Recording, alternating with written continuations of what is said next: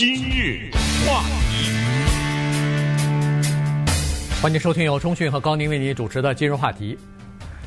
昨天呢，相信很多人要不就是已经投票了，要么就是昨天呃，就是已经寄出投票，或者说到投票站去进行投票啊。昨天整个的这个投票的过程呢，从目前的报道来看呢，是比较顺畅的。当然有一些地方出现了一点点这个机械方面的小故障啊，但是呃，总体来说是比较呃，就是顺畅的哈。在加州。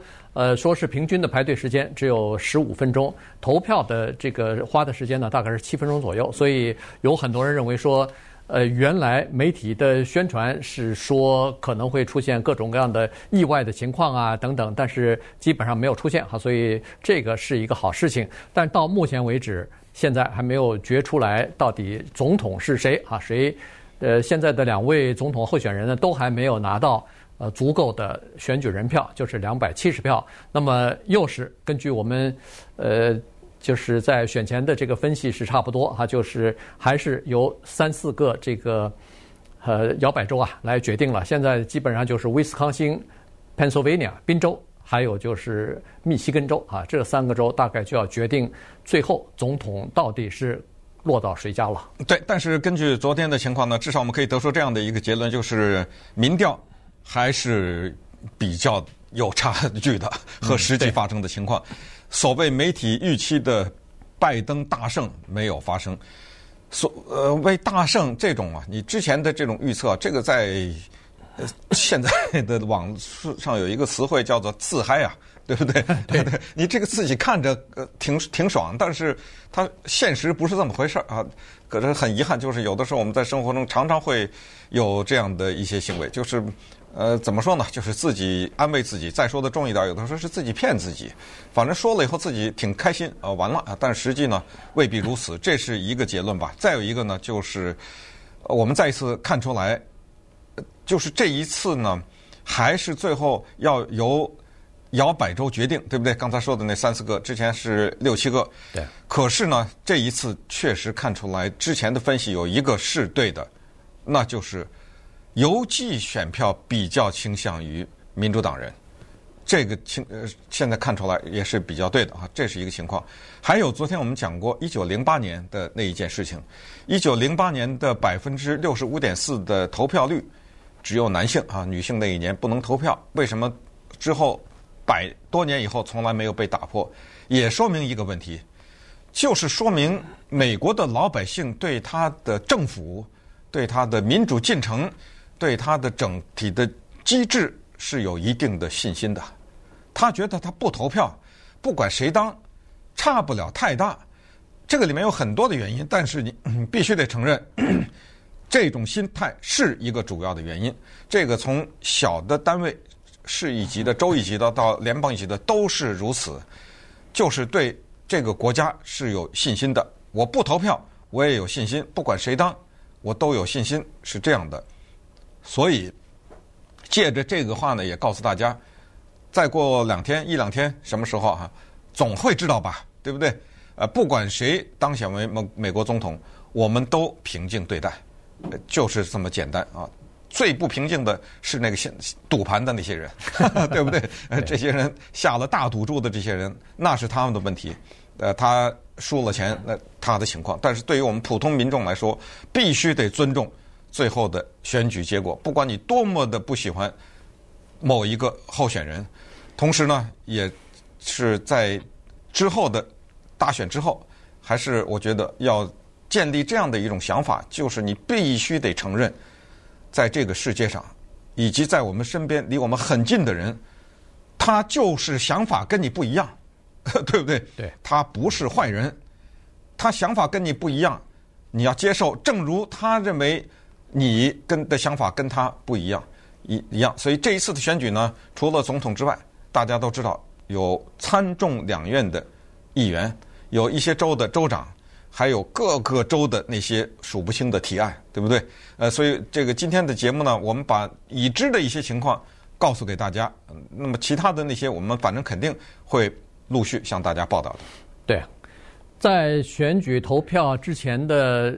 一个月吧，这个民调也好，呃，这个呃，民主党的筹款也好呢，都有就是倾向于民主党的这个迹象啊，就是民主党的筹款呃一下子比共和党多出来了，所以再加上民调基本上也都倾向于这个呃 Joe Biden 哈，民主党的总统候选人，所以在这种情况之下呢，民主党的目标啊就开始逐渐的放大了。原来认为说保住国会众议院当中的多数席位，然后争取一个总统。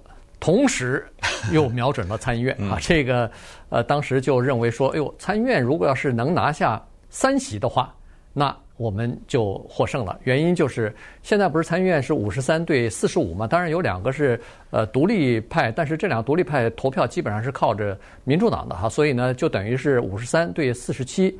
如果要是拿下三席的话呢，那这样就是五十对五十。但是如果要是呃这个民主党获得的总统，那么副总统不是就可以打破这个五十对五十的这个投票？如果要是打平的话，他就可以有关键的这一票，这一票嘛。所以那时候这个呃，民主党当时是非常兴奋啊。但是昨天随着选情逐渐的深入呢，发现不行，这个参议院啊，看来是抓不回来哈，因为呃。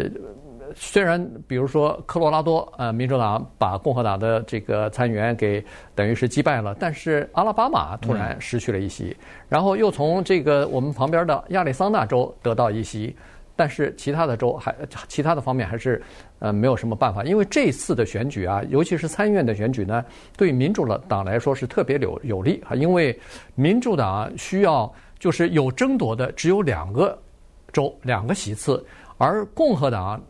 遇遇到这个比较大挑战的，一共十四个呢，十十四个州都会遇到民主党的挑战，但是原先认认为说是有很大的几率可能会，比如说，呃，比分会比较特别接近，什么要要很长时间才能决出来，但是至少在什么呃好好些州吧，就是啊、呃、Lindsey Graham 那个州，南卡州啊什么的。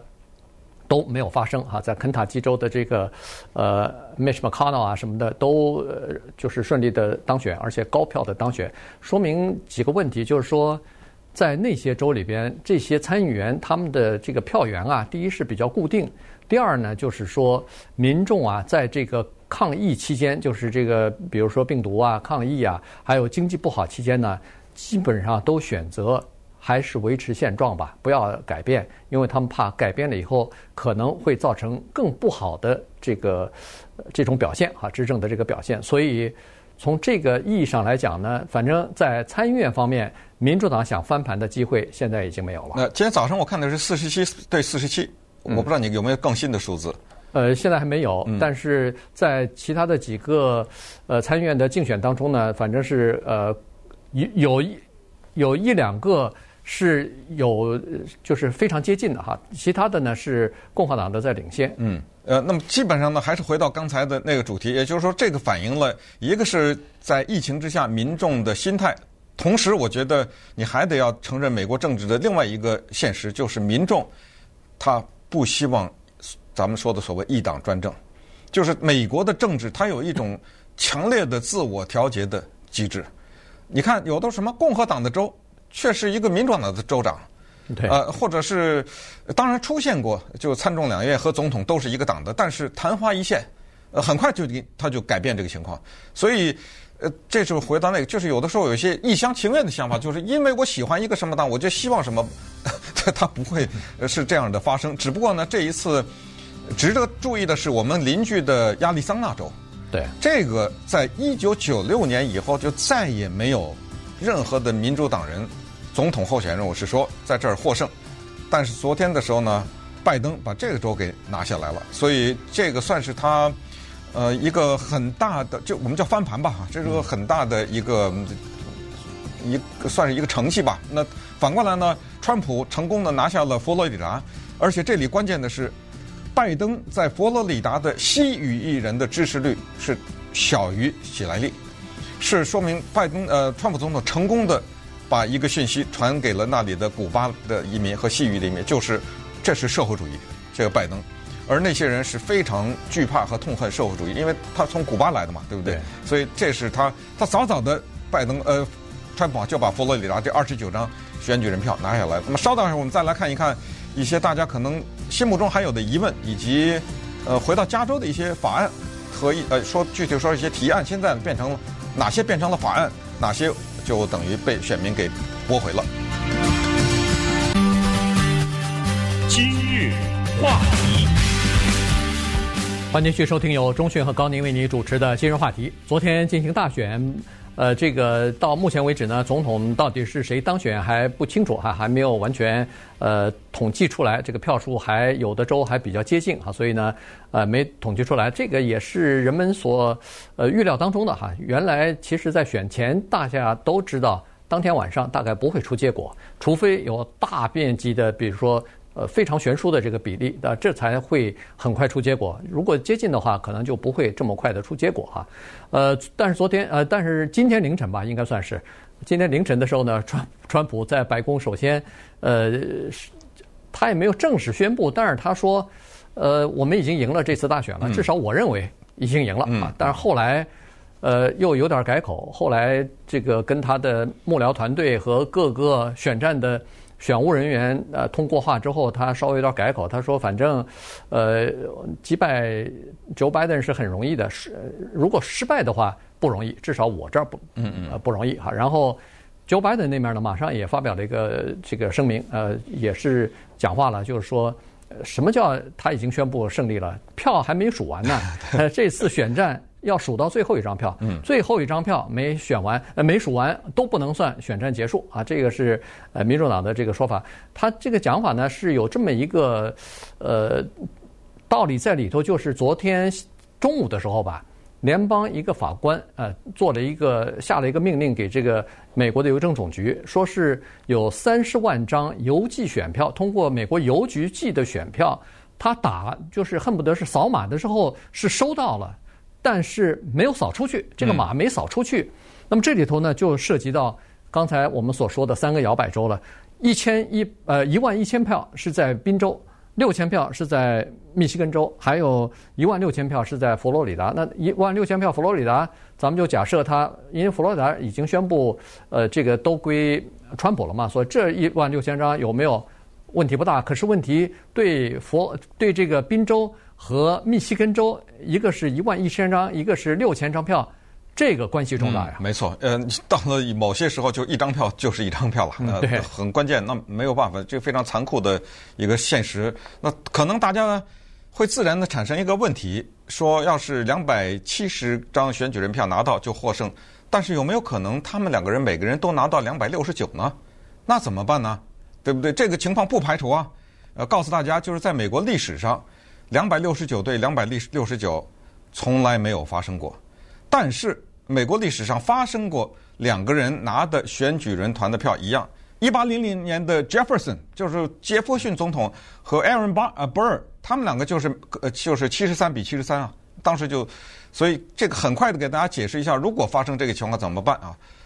就是众议院决定总统，参议院决定副总统。是怎么决定呢？众议院它可不是一人一票了，也因为一人一票的话，那么现在的民主党多。不过先告诉大家，众议院决定谁当总统，不是现在的众议院，是新的众议院，也就是选举完了的那一个众议院，他们来决定。所以你说现在，比如说众议院民主党多，那不算，要看投票，因为那个可以计出来啊，对不对？那个可以计算出来，所以要看投票完了的。这些这一个新的众议院来决定怎么投呢？是这么投的，每一个州都有代表团，因为比如说加州，呃，五十三位还是五十四个，呃，众呃联邦众议员，对不对？嗯，对。不不是都是民主党的呀，对不对？他是可能民主党多一点，但是我们举个极端的例子，某一个州，对不对？二十个呃联邦的众议员，八个民主党，十二个共和党，这么投，就。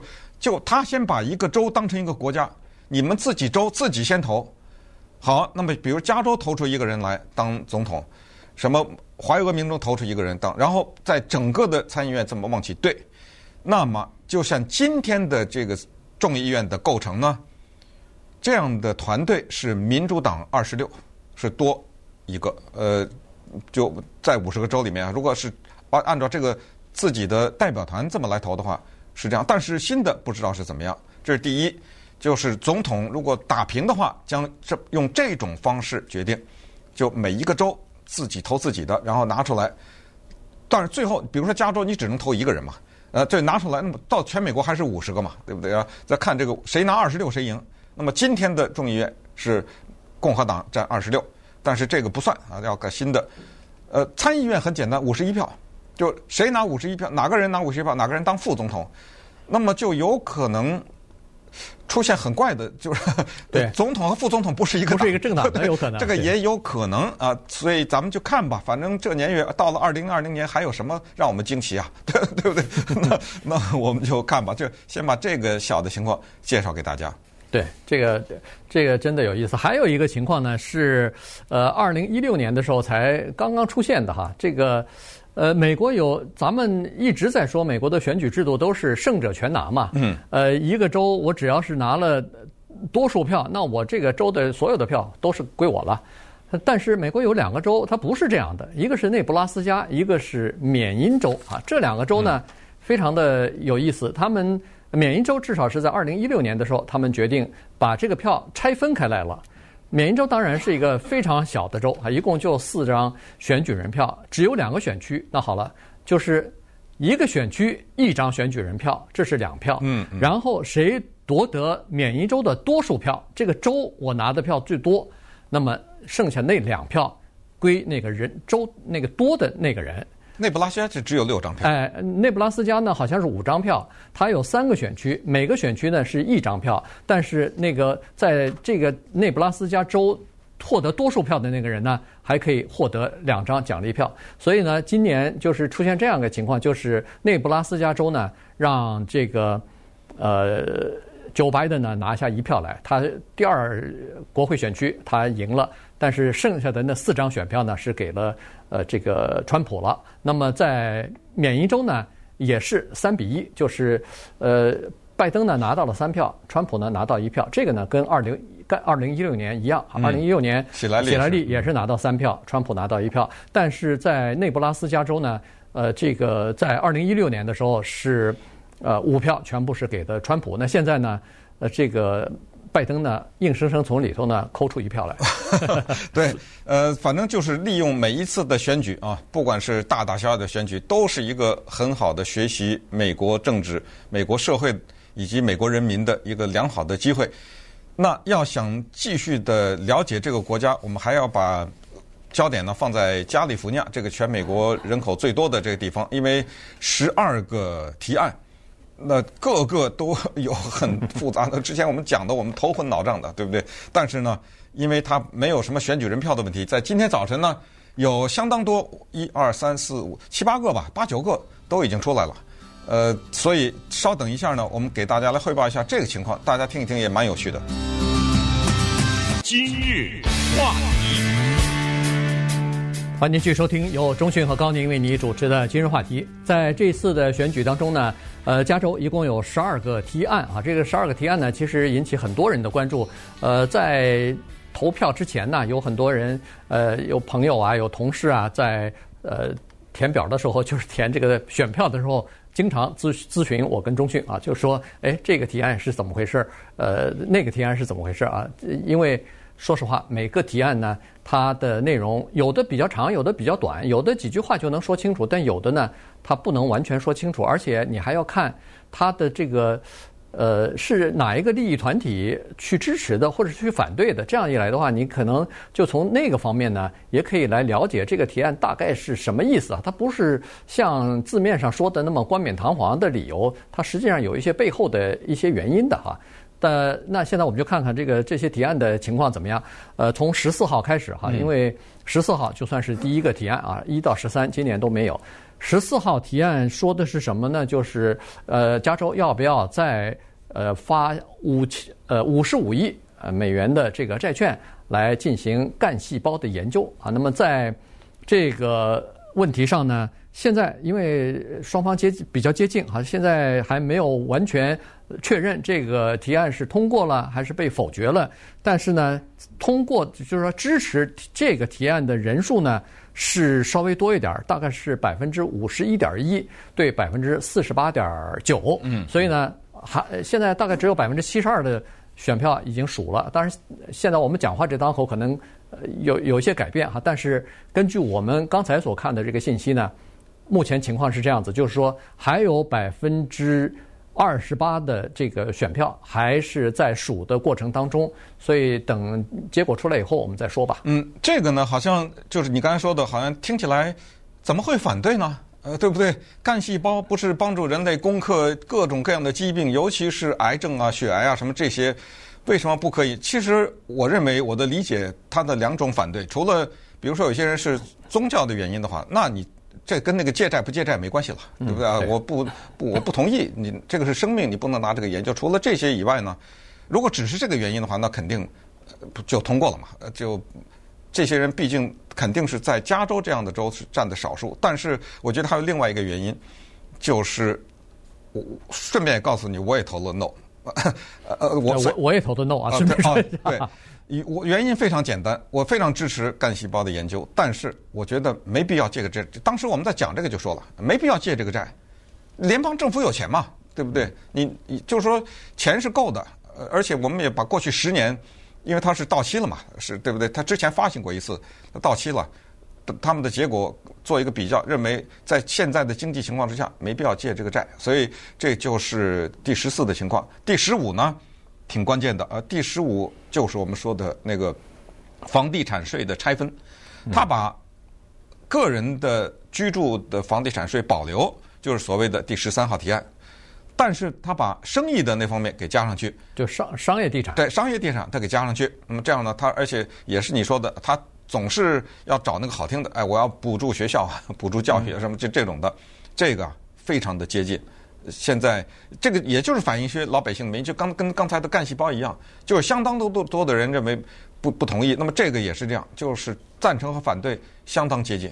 对，反对人居多啊，百分之五十一点七。对，我看的时候，呃，当然这个也是百分之七十二的选票，我们都脑子记住，现在选了，现在数的票全是百分之七十二的这个情况啊。所以呢，百分之五十一点七的人是反对拆分的，也就是说，商业地产和居住地产。他们认为应该还是全部是同一个这个不加税，哎，不加税啊，不能呃要加税。这个拆分以后呢，商业房地产好像我忘记是三百万还是五百万以上的就要有三百万应该三百万以上的就要有这个不同的税率，你要多交税了。你多交税，呃，补助学校啊，补助什么警察呀，反正呃各各方面的这个服务啊，它是要靠这个来的。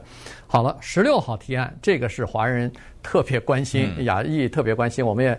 昨天还专门讲过一次这个十六号提案哈，十六号提案呢，它现在还没有一个确切的结果，但是，呃，这个反对的人居多啊，现在是百分之五十六的人反对。十六号提案非常简单，用一句话可以概括，就是要不要在加州恢复平权法案？嗯，呃，平权法案有好几个部分，呃，具体是三个部分吧。华人关心的其中的一个部分呢，就是在大学入学的时候，在公立学校 UC 系统当中。要不要实行平权法案？对少数族裔、对不同的性别的人，呃，就是女性啊什么的，要不要给予特殊的照顾啊？这个百分之五十六的人吧，百分之五十六点几的人，到目前为止是反对这个提案的，是已属的票啊，不是。对不对？百分之已属的这个百分之呃七十二的这个选票当中，是五十六的人反对，那就是这个比例是属于比较大的。我感觉上是通过不会哎不会获得通过。我感觉上平权法案这一条是不太会通过的。呃，第十七条呢，这相对来说比较简单一点，它就是说一个处在假释情况的一个犯人可不可以投票，这个顺利通过了。呃，早早的就通过了，就是看来是加州的老百姓认为，呃，算了，他他假释的话，他一定对社会没有什么直接的危害，因为要有危害的人哪能假释啊，对不对？对，而且他服的刑期，呃，大半也过了，对，都过了，他这个权利别剥夺他了，所以这个时期就很快过了。但这个这个涉及的人数啊，非常的少，五万，大概五万人左右吧。对，对，呃，然后接下来呢，十十八世纪我没看到，我看到的是二十啊，二十呢，这个也是，其实我听到一些华人观点蛮强烈，就是对那一些。我们之前还专门讲过嘛，小就是什么三审出局啊，就是偷 之后偷了个东西啊，呃，要不要严厉的打击这些人？这个被拒绝掉了。嗯，就是加州的民众认为，嗯、呃、三镇出局那种严打，好像不行，这样。对，呃，十十八十九我看了一下哈，十八、嗯、号提案呢是那个十七岁，哦，就是、这个应该顺利通过了。这个、在那个呃呃，在那个就是初选的时候你刚十七岁，但是在大选十一月份大选之前已经满十八岁了，他可不可以在初选投票？呃，这个呢是没有获得通过。哦，没有获得通过。对对对，哦、这个因为我为什么猜是通过？因为他没有人反对，当时在这个上面，在、呃、对这个提案上面，看来看来。加州的选民还是比较理智的，十八岁的人连开车、嗯、哦不是可以开车了，呃连买枪都不可以，连抽烟都不可以，嗯、怎么可以投票呢？你你有比例吗？所以是百分之五十五啊，五十五点一反对啊，所以呢这个就。已经被拒绝了啊！嗯、这个十九号提案呢是五十五岁以上，包括残障或者是自由呃自自然灾害的这个受害人啊，他买那个新的房子的时候，他那个呃就是房地产税嘛，哎，没错没错，嗯、这个房地产税的这个问题，那么这个呢也是比较接近，目前还没有确切的消息，但是有百分之五十一点五的人是支持的啊，这个百分之四十一呃四十八点五的人呢是反对，所以这个比较接近，因为还有百分之二十八的选票。还没有数嘛，所以呢，嗯、这个还没有一个定论，但是是呃以支持的人居多。对，二十一啊，惨遭叫什么二次失败。对，二十一呢就是所谓的房租控制，呃，再说的白一点，就是对房东不利。如果通过的话，对不对？哎、嗯，对、呃，这个没有通过，呃，所以对房东。还是有一些保护的，这个就比较复杂一点，因为疫情啊什么种种的哈，各种各样各样的情况，所以人们想说，哎呀，别把人家房客驱赶走啊什么之类。当然，房东说，那我呢，对不对？嗯、呃，所以这个二十一呢就被拒绝掉了。这个不是说什么数票还没数完，这个就已经知道是拒绝掉了。对。然后二十二这个比较关键，因为这个是人类有史以来，呃，开玩笑，这美国有史以来花钱最多的一个提案，两亿，就是关于。Uber 和 Lyft 和 DoorDash 这些人的司这些司机，可不可以被这些公司视为签约雇佣者，而不是全职的雇佣者？对，这个顺利通过，早早就通过了这个。呃，对，这个已经通过了，因为因为是这样的，其实刚才说了，呃，竞选的时候呢花了两亿，但是这个比例是不成比例的，这个是 Lyft、Uber 他们出的钱，是那个反对，就是。想要呃，就是反对这个提案通过的工会组织的十倍，是不是一百五十万？我记得是。哎，对，反正就是，但是他们是两亿，反正一比哎，就是一比十的这个比例嘛。嗯、呃，同时呢，我觉得当然钱是一回事儿哈。另外一个问题呢，我觉得这个就是加州选民，说实话是比较有现代意识的。他们认为说，这个 Uber 也好，Lyft 也好像这样的。呃，像这样的新型的经济啊，你不能用旧的那个经济模式来框住它。框住它的话，那呃，革新啊，那个创新什么的都没有了。你要是框住它，把所有的兼职的这个司机全部变成全职员工，那跟以前的计程车公司有什么区别啊？对。所以在这种情况之下呢，老百姓还是比较明白的。当然，他们也知道，如果变成全部的变成全职员工的话，那打 Uber 的价钱。一下飞涨啊！那老百姓就会不是可能加州就没了啊，加州可能就没有了，他就停运了，停运了，嗯，因为没法再运营下去了，所以对，在这种情况之下呢，呃，选民还是比较明智的，就投了这个通过了。那么二十三呃二十三号的那洗肾中心那个老百姓搞不清楚的那个呢，最后失败了，对啊，没有通过，嗯嗯，对，我不知道二四二五你有吗？呃，我我看对二十四号二十五有，二十四号呢是这个就是。呃，消费者隐私保护，对啊，这个就是通过了吧？呃，就是现在已经有一个隐私保护了。嗯、现在呢，想要把加州的那个隐私保护法呀更提高一步、嗯、啊，就是呃，这个各种各样的网络公司什么的 App 公司，嗯、呃，只要是想用你的那个私人信息什么的，都要经过你的同意啊，等等。嗯、这个呢是还没有宣布。呃，是否通过？但是百分之五十六的人是支持的。对对。啊、呃，那也就是说，大家都希望自己的隐私受到更多的保护嘛？哈、嗯，这是呃，但是我估计这个会通过。嗯。二十五号提案呢，非常简单，这个就是呃，当时州议会通过这么一个决议，就是取消那个现金的保释啊，是保释金由法官来决定。这个法官如果决定这个人对社会呃对社区没有什么危害的话，他不用现金就可以保释出来。呃，但是在现在还没有完全呃定案哈，但是呢，有百分之五十五点四的人是反对的，所以呢，这个如果不出意外的话，这个可能无法获获得通过。今日话题，欢迎继续收听由中讯和高宁为您主持的今日话题。在今年的大选举行之前啊，就昨天投票之前呢，美国的媒体也好，美国的这个政界也好呢，都纷纷的发出通知，说是呃不能随随便便的轻易的宣布。一个候选人的获胜啊，所以呢，完全要以 AP 就是美联社 Associated Press，他们的呃标准，他们如果说哪一个州被谁拿的拿了，我们就以他的标准为自己的标准啊。所以呢，为什么美联社这么权威呢？其实这里头要说一下，有很多人会问啊，什么叫美联社啊？我怎么我怎么没见过这个这个机构啊？哎，对你《洛杉矶时报》什么《纽约时报》《华尔街华尔街日报》这你你都知道。那他们的消息哪来啊？他们《洛杉矶时报》他不可能在世界一百九十个国家全部派记者站，全部呃各种各样的东西都跟踪调查。哎，他们是从美联社这儿买的消息，原因是美联社它是一个新闻的批发商，它是一个它是个大盘商，然后他把各地的新闻，你只要需要。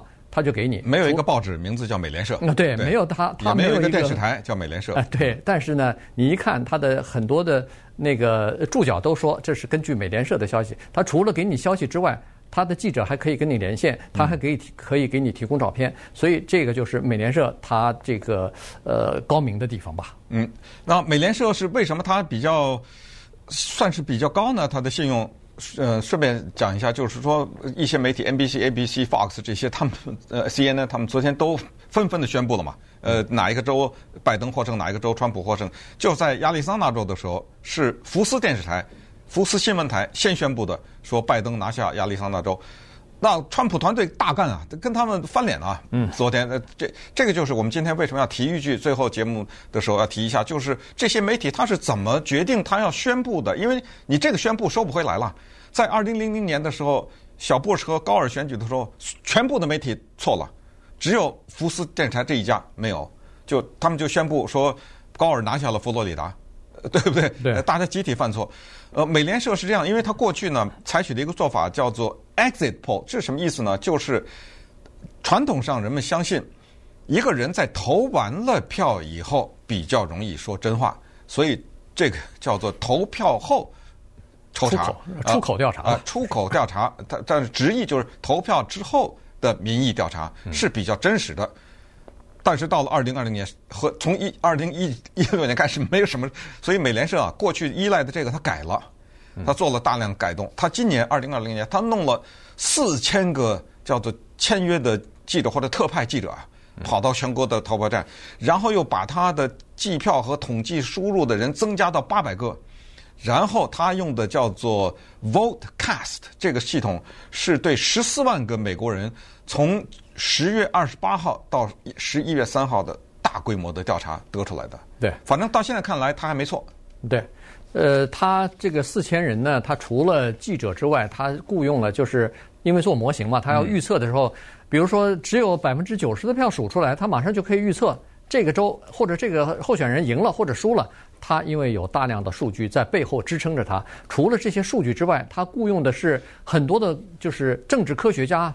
这个，比如说是呃，就是数学家，博士学位的人，对，就是各种各样的人分析呃数据啊什么的，他是有专家在背后支撑的。所以光看这一天，他预测哪一个人获胜，哪一个州获胜的话，他背后是配备了强大的科技的力量，还有人员的力量的。